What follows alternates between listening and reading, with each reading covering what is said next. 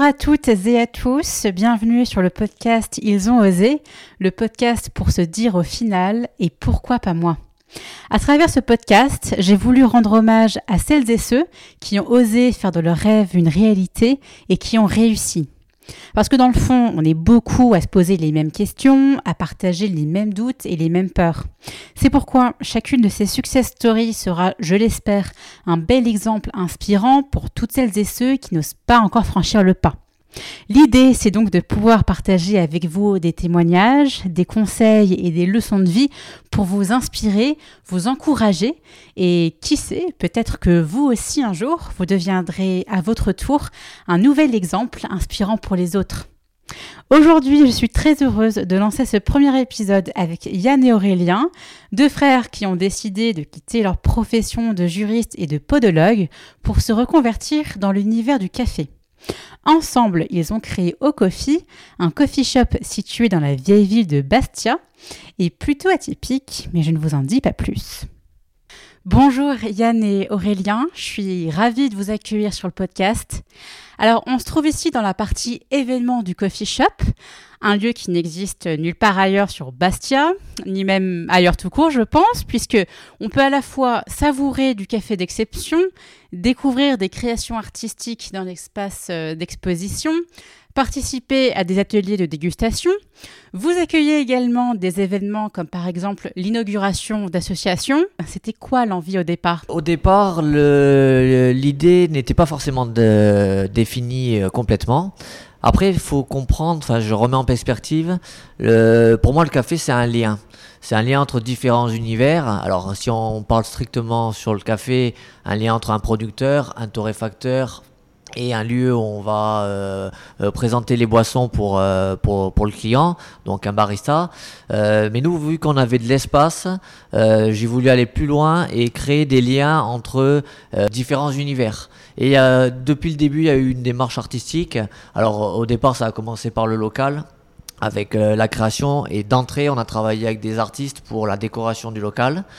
Euh, donc c'était tout logique, euh, puisqu'on avait aussi un lieu où on a pu, euh, qu'on a appelé galerie, euh, mettre à disposition d'artistes, de s'enrichir en fait de travail d'autres personnes. le mot important c'est lien, et le deuxième mot super important c'est passion. on recherche des gens qui sont passionnés, comme on est curieux. Euh, enfin, moi, euh, personnellement, je suis très curieux et on aime les... la curiosité aussi, ça nous fait, ça fait, ça fait découvrir plein de choses.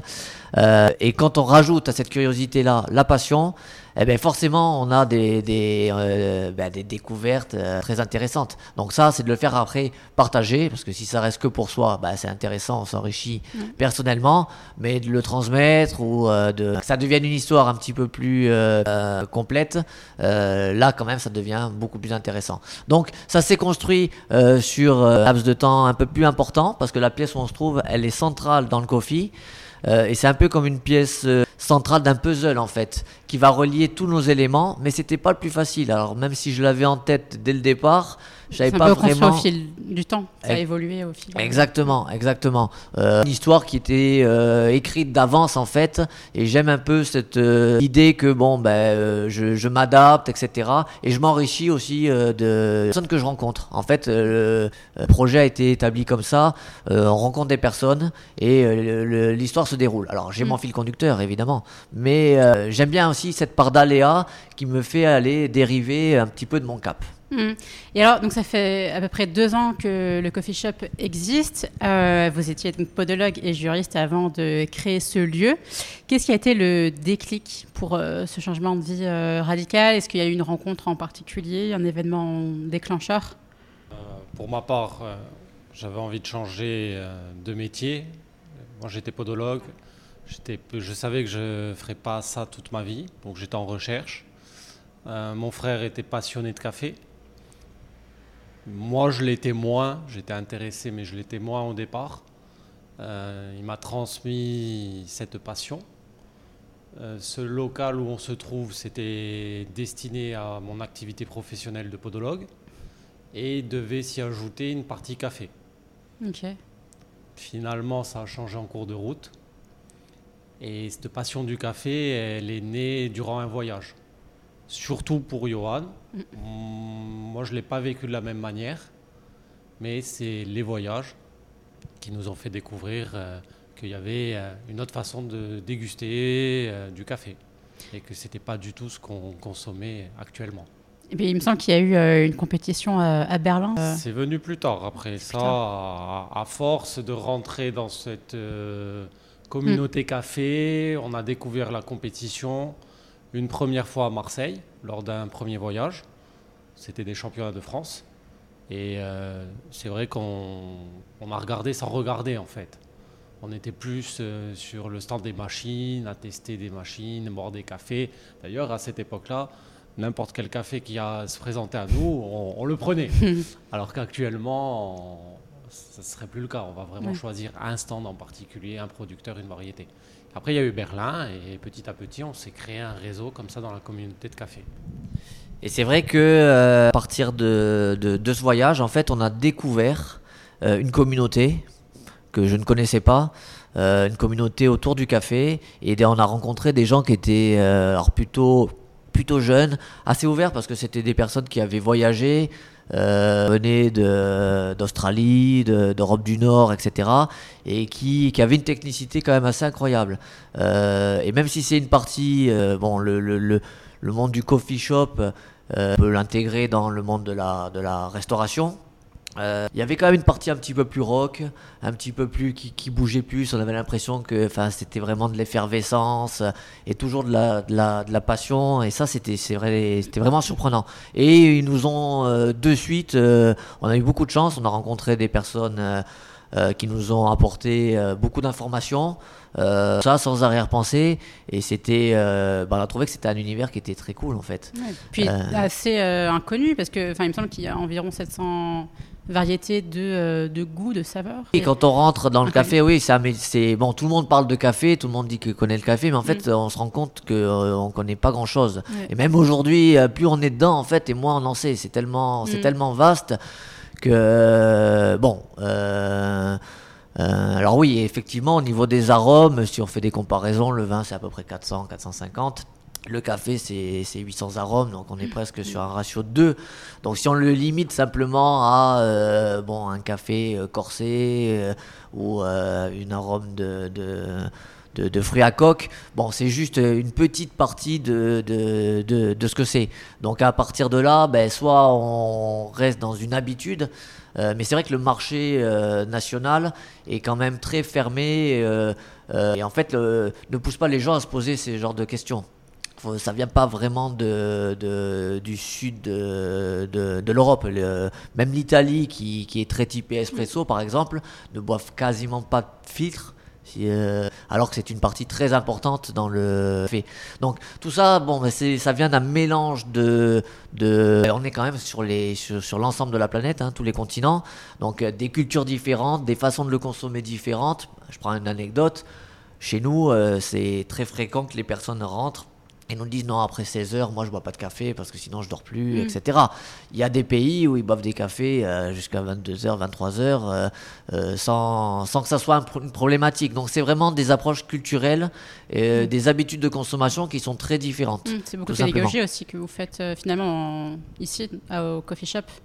De la pédagogie, oui, oui, bah, évidemment, il faut expliquer le produit. Alors c'est ce que je trouve intéressant, c'est que le produit est tellement riche par lui-même que euh, il y a beaucoup, beaucoup de choses à dire, beaucoup d'informations. Alors après, là aussi, on, retrouve un petit peu l'analogie avec le lien, c'est-à-dire qu'on peut y rentrer de différentes façons des personnes sont intéressées par les voyages, bon ben mm. euh, on va parler d'Amérique centrale, d'Amérique du Sud, euh, d'Afrique évidemment, c'est le berceau, d'Asie pour la production des cafés. Mais après il y a tout ce qui est la partie technique où là on peut rentrer dans les machines, la partie un peu chimie même euh, avec les réactions qui se passent au niveau de l'eau ou avec les réactions qui se passent au niveau de la torréfaction, où là il va avoir des, des molécules de sucre, des euh, euh, etc. Donc, donc ça, ça, peut intéresser potentiellement, en fait, ça intéresse, ça intéresse tout le monde. Alors après, quand on est sur des habitudes de consommation, simplement, bon, ben, c'est pour, je prends un café pour me réveiller le matin. Bon, on est un petit peu surpris, on n'est pas habitué à avoir toutes ces informations-là et on se dit, bon là, moi, en fait, je veux juste un café. Donc là, ça peut, ça peut un peu perturber. Mais pour les personnes qui sont curieuses et qui veulent aller un petit peu plus loin, ben là, on se rend compte, c'est un peu le Far West où c'est de- découvert d'un nouveau territoire et on saute un petit peu dans tous les sens. On est un petit peu comme des, comme des, comme des enfants, quoi. Et j'ajouterais aussi, c'est aussi ce lieu, il a été, euh, il est aussi fait pour les gens qui ne boivent pas de café. Euh, Quelqu'un qui n'en a jamais bu, il a un palais, on va dire, qui est vierge sur le café. Donc euh, la première boisson qu'il va boire chez nous ou dans un établissement comme nous, ça va pas le surprendre. Et du coup, il va pouvoir percevoir ce qu'est le terroir véritable d'un café, d'une région, d'un pays, d'une variété. Et pas dire ah oui, c'est ci, c'est là. Non, on n'est pas sur ça.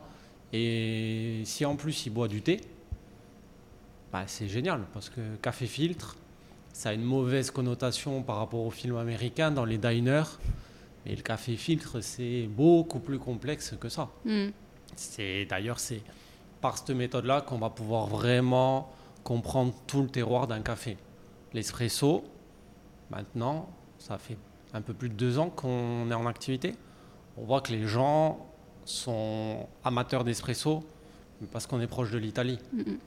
Mais ils, ils ne l'apprécient pas à leur juste valeur parce qu'ils le trouvent vraiment très concentré.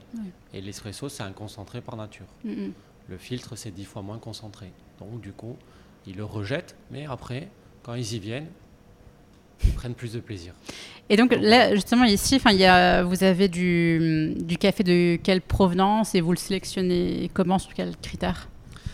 Alors là encore, c'est c'est par des, par des rencontres. Alors il faut savoir que, alors au, dé- au début, quand on a commencé, on, on achetait des cafés à des torréfacteurs. Euh, et c'est relativement facile, hein, finalement. euh, euh, donc on a acheté partout en Europe. Là, vraiment en fonction de nos goûts, hein, il y a un choix énorme en fonction de produits, du prix évidemment qu'on veut mettre, euh, du type de torréfaction qu'on veut avoir. Euh, Aujourd'hui, bon, ben, l'internet a fait que les livraisons par euh, transporteur sont très faciles. Donc euh, on commande un café et quelques jours après on, les reçoit. C'est rajouté depuis l'an dernier la partie torréfaction, qui est de- le deuxième grand métier dans, le, café, donc le producteur, dans le pays producteur évidemment. Donc là c'est de l'agriculture. Euh, le torréfacteur, donc hein, euh, vulgairement c'est un, four où on va euh, torréfier, cuire le, grain de café vert. Donc ça, ça peut se faire n'importe où dans, le monde. Et évidemment le lieu sur place avec la préparation de la boisson pour le consommateur final. Donc maintenant qu'on on- qu'on torréfie, donc on torréfie à Bastia, ça, ça nous, ça nous, ça nous tenait à cœur. Euh, notre, euh, notre réseau et les personnes qu'on a rencontrées, on a la chance de travailler euh, actuellement avec essentiellement le terroir du, Panama, alors qui est un terroir un petit peu, bon pour certains c'est exotique, terroir exceptionnel pour le café. Ça fait partie des, plus beaux cafés du monde, assez cher des fois. Euh, des, cafés qui ont été typés compétition. Et comme Aurélien l'a souligné tout à l'heure, on a assisté à des compétitions. Et c'est une partie que moi personnellement j'affectionne euh, euh, assez.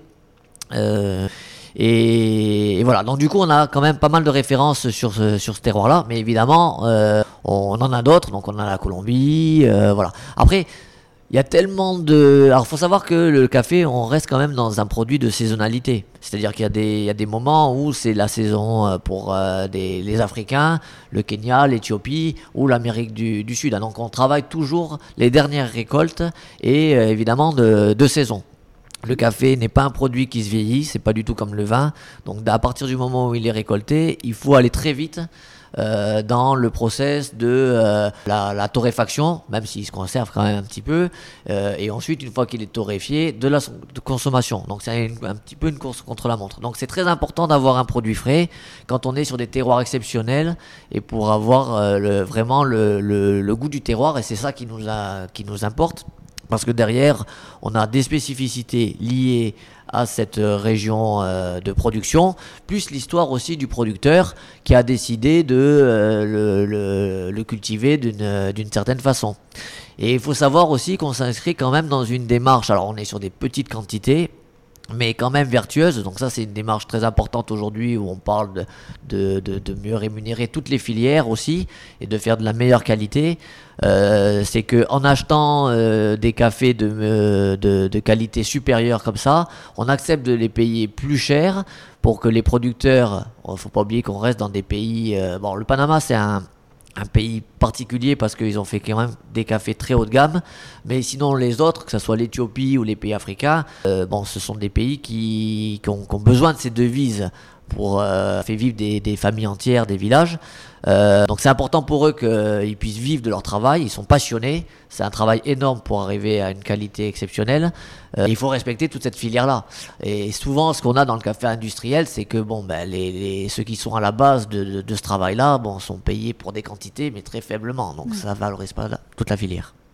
Et par rapport donc, euh, aux différents cafés que vous proposez à la carte, est-ce que vous avez euh, un café euh, préféré sur le plan du goût Alors ça, on nous pose des questions. Alors après, on est dans la partie, euh, évidemment, il y a l'objectif, euh, la partie subjective. Euh, objectivement, un bon café, ben, ça va être euh, en fonction de son terroir. hein. Évidemment, on va pas demander à un Brésilien de ressembler à un Éthiopien, bien que aujourd'hui, dans ce qu'on appelle le process du café, on peut faire vraiment beaucoup, beaucoup de choses. Apporter des, arômes, euh, même des, des, sensations organoleptiques qu'on appelle ou tactiles en bouche qui sont un peu différentes de ce qu'on peut euh, avoir traditionnellement. Euh, L'idée quand même c'est de retrouver un terroir pour qu'il y ait quand même une certaine transparence. Euh, donc nous en tant que professionnels, j'aime un café par rapport à ses caractéristiques propres. Après, subjectivement, effectivement, j'ai des préférences pour certains cafés. Donc, d'ailleurs, notre carte reflète nos préférences, évidemment. Même s'il est toujours, il faut quand même sortir de sa zone de confort et, et découvrir d'autres choses. Dans 800 arômes, euh, bon, des fois, on n'a pas la faire. palette aromatique, il y a de quoi faire. C'est pour ça que quand les gens nous disent j'aime pas le café, Hmm. euh, bon, euh, en fait, c'est un peu, c'est pas vraiment possible, sauf si. euh, mais alors, on n'aime pas les fruits, on n'aime pas euh, les fruits à coque, on n'aime pas le cacao, on n'aime pas euh, le, le floral, etc. Bon, là-dedans, on a forcément quelque chose que. C'est peut-être l'amertume Que que, les aime. gens n'aiment pas, mais j'imagine qu'il y avoir des cafés euh, qui sont plutôt doux. Il y a des cafés qui sont très doux. euh, nos cafés d'ailleurs sont plutôt euh, alors dans les trois saveurs qu'on va retrouver dans le café. Il y a l'amertume évidemment, euh, l'acidité quand on est plus plus surpris de la retrouver là et le, le sucre. Bon là aussi le sucre, on est tellement habitué à avoir des des aujourd'hui une consommation de sucre importante que en fonction des personnes, euh, le, degré de sucre est différent. Mais il se retrouve naturellement dans le dans le café. Donc, mais comme la cerise de café donc le, est un fruit, euh, et comme tout fruit euh, est acide, ben, mo- moins on le cuit et plus on va retrouver de l'acidité dedans. Donc après, en fait, quand on s'intéresse au produit, on comprend le produit et on le voit différemment. Donc c'est ça que la, la démarche est intéressante, etc. Euh, nous, là, je reviens un petit peu sur le lieu. On a conçu le lieu aussi un peu comme un outil pédagogique, c'est-à-dire que effectivement on a des tableaux qu'on a travaillé avec des artistes et ça ça nous a passionnés parce que les, gens eux-mêmes étaient passionnés donc du coup passionnant. Euh, mais quand on regarde les tableaux de près, eh ben, on a quand même des tableaux qui représentent des, des outils euh, qui sont dans le monde du café. On voit des moulins, des machines, etc. On se disait, tiens, les gens vont se retrouver dans un lieu et peut-être que bah, ils vont euh, s'arrêter sur une image et peut poser une question. Et de là, ça amène une discussion en fait. Ouais. Ça éveille la curiosité. Mm. On voulait pas simplement avoir des consommateurs. D'ailleurs, au départ, euh, pour euh, reprendre la question qui était posée au début, c'était un délire. Hein, pour être honnête, on a changé. Enfin, moi, j'avais pas au début, je m'étais pas dit je vais changer de, de vie, quoi. hein, euh, Bon, j'ai fait plusieurs choses dans ma vie. Euh, je suis pas, j'ai- j'aime bien le, le- le changement, Euh, mais j'avais rien été programmé. C'était vraiment euh, moi une passion. Et honnêtement, quand j'ai fait ça, j'ai dit bon ben on, on fera. euh, vu qu'on avait l'espace, je vais, je vais utiliser un petit espace pour, pour boire des cafés avec des amis. hein. Au début, c'est ça a commencé comme ça. C'est progressivement. Progressivement, après, on s'est équipé, on a fait les choses vraiment bien. euh, Après, on a, voilà, après, il y a eu un petit peu une part de hasard. Euh, et on s'est et puis après c'est vrai qu'on s'est posé la question euh, où est-ce qu'on allait quand même et puis on s'est dit bah, si on si on en faisait un carrément mais on savait pas vraiment si si ça ça nous plairait déjà de le faire parce que moi ça me plaît de faire un café mais moi je peux passer une demi-heure à me faire un espresso en fait donc euh, mais de le faire pour des clients c'est autre chose après en, en professionnel. Et il faut garder quand même la même qualité. Vous ne regrettez pas on regrette pas du tout. Franchement, euh, en fait, il faut savoir qu'il n'y avait pas d'offre sur ce secteur-là chez nous. Euh, pas d'offre et évidemment pas de demande. Donc euh, en, en termes là, si on met un- économiquement, mais on n'a pas fait de- forcément de business plan au départ, mais il n'y a ni offre ni demande, bah, et en fait il n'y a pas de marché. Ouais. Donc déjà on a commencé à, à faire une offre pour, euh, pour après créer une demande. Alors on va pas dire qu'aujourd'hui on a créé une demande sur le marché local parce que les gens sont pas habitués à consommer du café de cette façon-là, mais on a quand même la vision de si on si on prend un petit peu plus de hauteur, bah eh, bon, nous sommes sur une très belle île, mais il y a le reste de la planète. Bon, et si on regarde le café sur le reste de la planète, ben on voit comment ça fonctionne. Je veux dire, hein, le café c'est la deuxième matière la plus échangée après le pétrole, donc c'est quand même énorme. Donc il y a des secteurs où le café est, euh, est, est- est très évolué. Donc il suffit de regarder un petit peu ailleurs comment c'est consommé et on voit un petit peu le, le type de marché qu'on peut avoir. Donc il n'y a pas de raison que ce qui est mis ailleurs, eh ben, soit, euh, on soit euh, absolument euh, euh, allergique ici. Euh, Il y a des spécificités locales, etc. Donc c'était un délire, et inverse du- de regret quoi. hein. On, on rencontre des gens passionnants, qui donc on fait des rencontres. Bon, on est qu'au début entre guillemets. Les choses prennent du temps, évidemment, mais euh, le temps fait partie des. des- Oui, c'est le maître mot chez vous, enfin un des maîtres mots, le temps. Ouais, le temps, le temps, les choses bien, de toute façon, ben bon, si on reprend, on revient à l'origine, ben un caféier, ça prend, ça, c'est pas, pro- une fois qu'on l'a planté, il est pas productif le, le lendemain, évidemment, c'est, c'est, c'est de la nature, donc euh, tout ça, ça prend du temps, et à un moment, pour apprécier une tasse, eh ben, il faut prendre le temps d'apprécier la tasse, peut-être euh, se poser, etc. Et dans un monde aujourd'hui qui bouge super vite, des fois, de prendre le temps, Ça fait ben, du bien. c'est- ça fait du bien, ça fait une respiration. Vous avez été confronté à quel type de difficultés et euh, comment vous avez réussi à les surmonter? Alors en fait, on a bah, des difficultés dans, dans le monde entrepreneurial. On- Il y en a toujours. Déjà, entreprendre, ben, c'est prendre des risques. Hein. Euh, on n'est pas chef d'entreprise ou monter un- une affaire quelle qu'elle soit euh, sans, sans avoir cette part-là. Si on savait forcément que ça réussirait, eh ben, on serait plus entrepreneur. Euh, économiquement, bon bah après il faut trouver euh, des financeurs. Alors euh, traditionnellement il y a des institutionnels, etc. Donc sur des activités qui n'existaient pas, bon nous euh, bah, c'était c'était quasiment euh, zéro financement extérieur. Hein. C'est assez c'est assez compliqué à ce niveau-là. Donc c'était sur fonds propres. Ben là, il faut être malin. il faut, faut essayer d'optimiser les choses, euh, etc. Euh, Aujourd'hui, bon, pour trouver, pour financer un immobilier, euh, euh, c'est relativement pas très compliqué, on va dire. C'est la partie la plus facile du projet.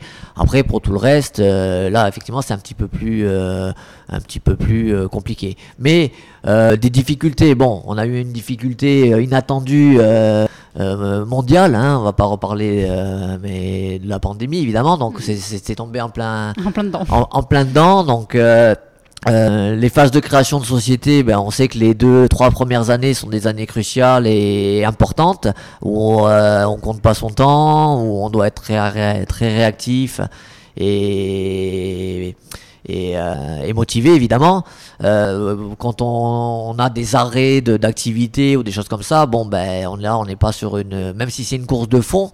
Et des fois il faut faire un petit peu des sprints, des, des choses comme ça. Bon là c'était une course de haie quoi, hein, avec des avec des arrêts complets. Donc évidemment c'est pas c'est pas du tout euh, l'idéal.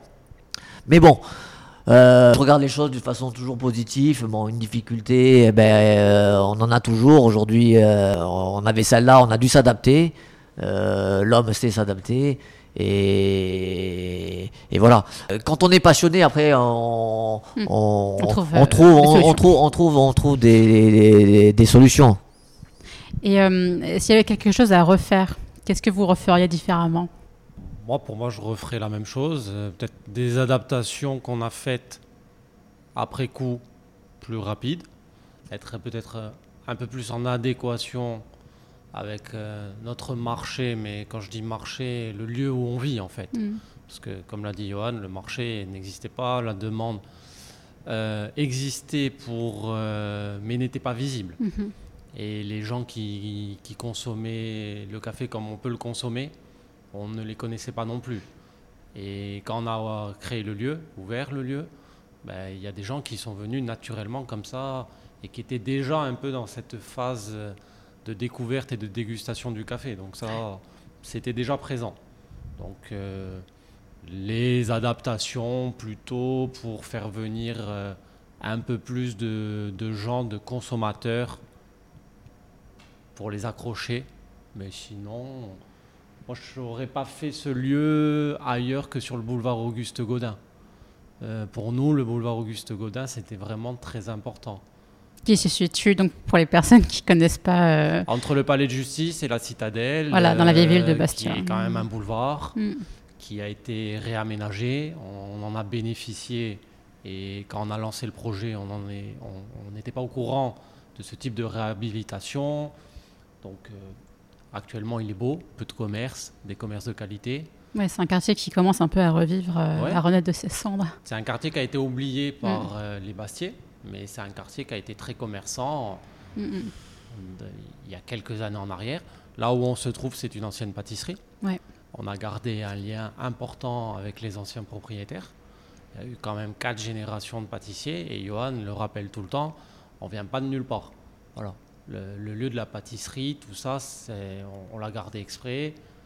Euh, moi, mon grand-père paternel était pâtissier, je ne l'ai pas connu en activité. C'est pour ça que dans la reconversion, j'ai voulu euh, participer à la réalisation des pâtisseries et de l'offre sucrée. Donc tous les jours, on essaye de trouver des idées, de travailler les choses. Et on essaye de travailler quand même des pâtisseries euh, qui mettent en avant le café. Mm.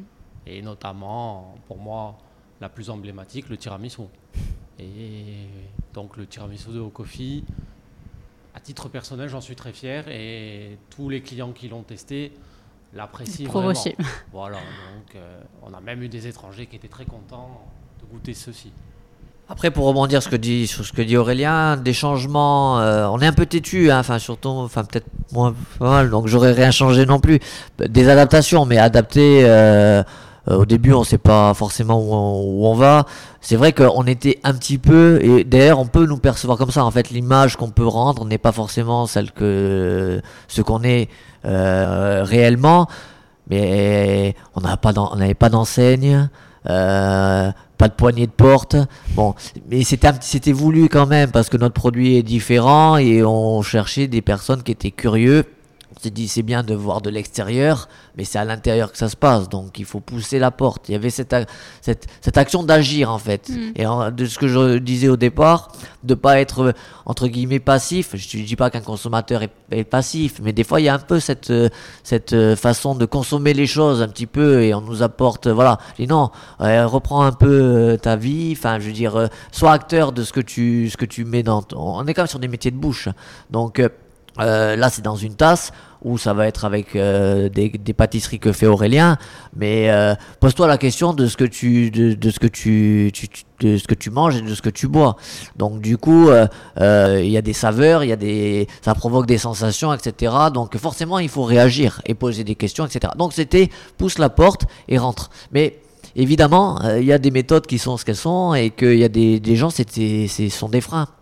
On a des, personnes qui, c'est régulier, qui nous disent ah je passe devant depuis X temps, euh, et là je me suis décidé à rentrer où on m'a dit que, etc. Mais qui, au début, euh, avait un petit peu la crainte, quoi, la, la peur. Bon, aujourd'hui, on est dans la peur, la peur. Alors, bon, la peur, euh, euh, j'ai pas de jugement sur la peur, mais bon, il va rien arriver. Donc, euh, à un moment, il faut, bah oui, bah, entreprendre. On peut avoir peur d'entreprendre. Il y en a qui se lancent pas dans, le métier d'entrepreneuriat parce que c'est compliqué, etc.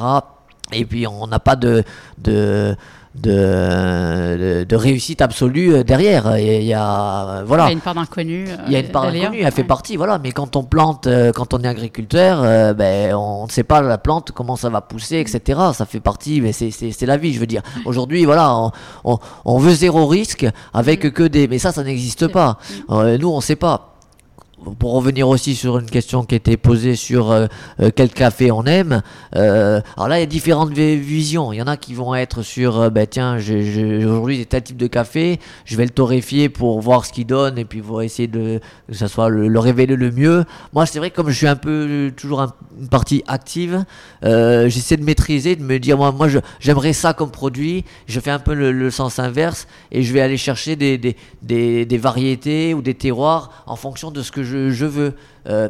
Aujourd'hui, euh, euh, quand on extrait un café ou quand on le torréfie, c'est un peu comme un chef qui va faire euh, une recette. D'ailleurs, nous avons des recettes euh, pour faire pour faire les cafés.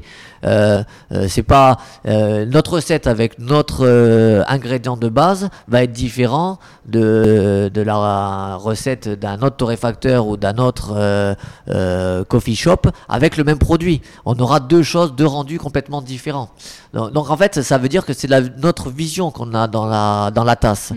C'est pas uniquement de présenter un produit. Et ça, ça change quand même pas mal de choses. Euh, par exemple, chez nous, bon, c'est un, on n'a pas de marque de, de, boissons qu'on va retrouver euh, de, de, partout. On n'a que des choses que l'on fait le plus possible chez nous. Mm. Euh, c'était, c'était, c'était important pour nous et de raconter notre vision des choses. Ok. Et donc, donc ça fait à peu près deux ans que le coffee shop existe. Comment vous voyez les choses pour la suite? Comment nous voyons les choses pour la suite euh, bah Déjà, on a, on, a, on, a, on a une idée par jour, donc euh, il faut qu'on se calme au niveau, des, au, niveau des idées, peut-être qu'on se recentre. Bon, c'est vrai que euh, bon, c'est normal au départ, hein, c'est un peu l'effervescence, on a envie de toucher un petit peu à, à, plein de choses. Après, il faut se recentrer. La partie torréfaction est, est un est un métier pour moi qui me, qui, qui, qui, qui me passionne, euh, qui me permet de. Il y a à la fois une partie technique et il y a une partie aussi de sourcing. Ça, on n'a pas vraiment parlé, mais c'est super important euh, de, de, de, travailler sur des bons produits. Donc après, euh, il y a le produit, mais il y a les hommes qui les produisent et les, hommes et les femmes qui les produisent derrière.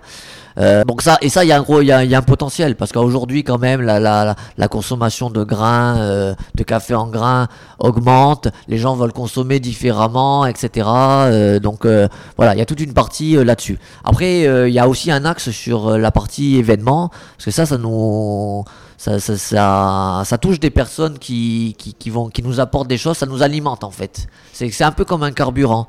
Moi, la passion des autres, leur, leur énergie, etc., ça me donne des idées pour faire d'autres choses. Euh, voilà, toujours dans cette idée aussi. Euh, euh, de lien. Souvent on nous demande pour la restauration et tout. Euh, bon, moi personnellement c'est pas mon cœur de pas mon, cœur de métier euh, euh, déjà à la base. Euh, c'est quelque chose que je sais pas vraiment faire qui m'intéresse. Donc je laisse faire à des choses à ceux qui savent le faire qui sont passionnés pour le faire.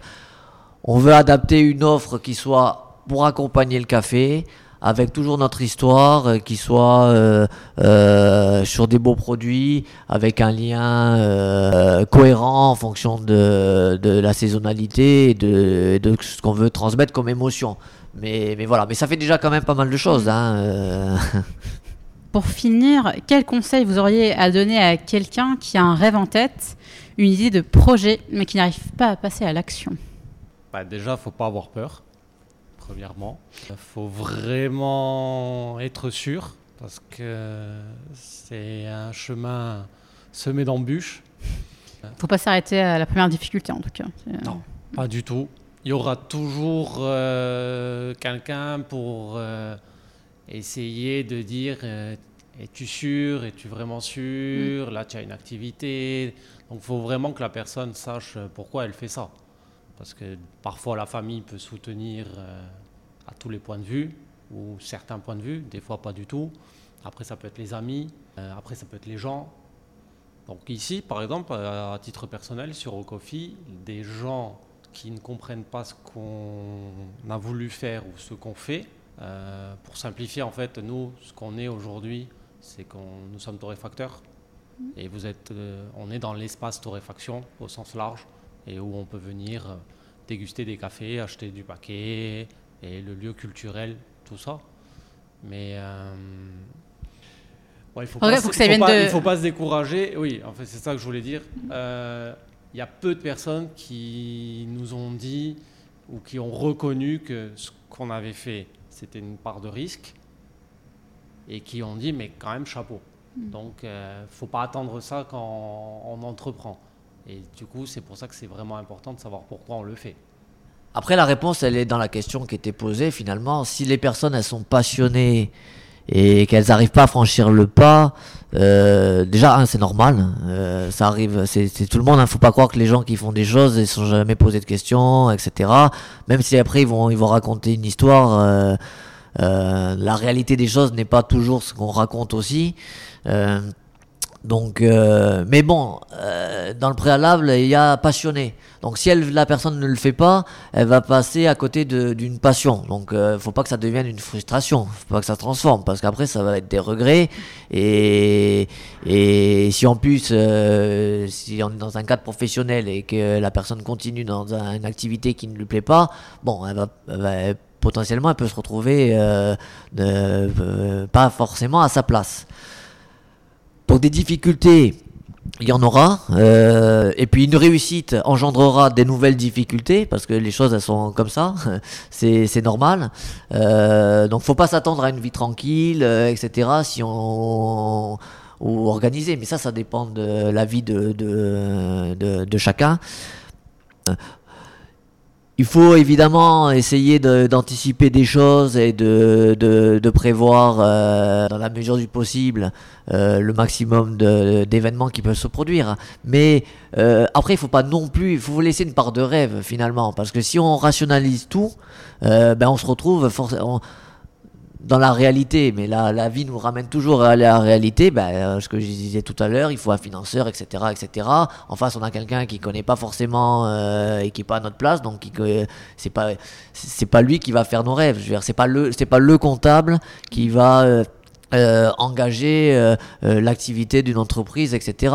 Il faut s'en servir comme un outil spécialiste pour certaines parties. Mais il faut savoir aussi un peu lâcher prise et savoir suivre ses rêves. Alors après, il faut tenir compte évidemment de, des remarques de, personnes qui entourent, etc., qui la plupart du temps donnent des conseils, des bons conseils. c'est vrai que souvent, c'est dans le cadre d'inquiétude et on a souvent remarqué que c'est dans le cadre de peur. Euh, donc du coup, bah, les gens ils sont un peu euh, affolés du lendemain, de ce qui va arriver, et l'inconnu est une peur, devient une mhm. peur. Bon, mais ça c'est vieux comme le monde, hein, je veux dire, sans revenir à Platon dans la caverne, on restait dans la caverne parce qu'on voulait pas, on avait peur de ce qu'il y avait à l'extérieur. Donc tout ça, tout ça est connu, je veux dire, depuis X temps. Donc l'idée c'est que on aille au-delà de, de, de ça. tout le monde n'est pas fait pour être entrepreneur. Ça, c'est une, c'est une réalité. Euh, mais à partir du moment où on sait ce que c'est que la vie d'entrepreneuriat euh, et que on est passionné, bon, là, a priori, il euh, faut pas avoir peur de l'échec. l'échec, il fait partie de, de, la vie, je veux dire. Hein. Personne, personne sait marcher du premier coup. Hein. On tombe, on se relève et on, et on avance. Donc, donc voilà, il faut savoir écouter ses envies, pas toujours écouter les, les autres. Euh, et puis, euh, et en principe, ça doit, ça, doit être bon. on va y gagner Aurélien. On arrive euh, à, la fin de cette interview. Merci mille fois d'être intervenu au micro pour ce premier épisode du podcast. En tout cas, c'était super intéressant. C'est un super projet et puis ça aura peut-être euh, donner des idées à des personnes qui euh, nous écoutent. En tout cas, si certains curieux ont envie de pousser la porte du coffee shop, sachez qu'il se situe au 11 boulevard Auguste Godin à Bastia. Vous pouvez aussi retrouver Au Coffee sur Instagram et Facebook. Et Au Coffee, ça s'écrit O-K-O-2-F-2-E. Pour conclure, j'espère que cet épisode vous a plu. Si c'est le cas, n'hésitez pas à le partager autour de vous et à suivre le podcast sur les réseaux sociaux, à savoir YouTube, Instagram, LinkedIn et Twitter. Et je vous dis à très vite pour un prochain épisode. Ciao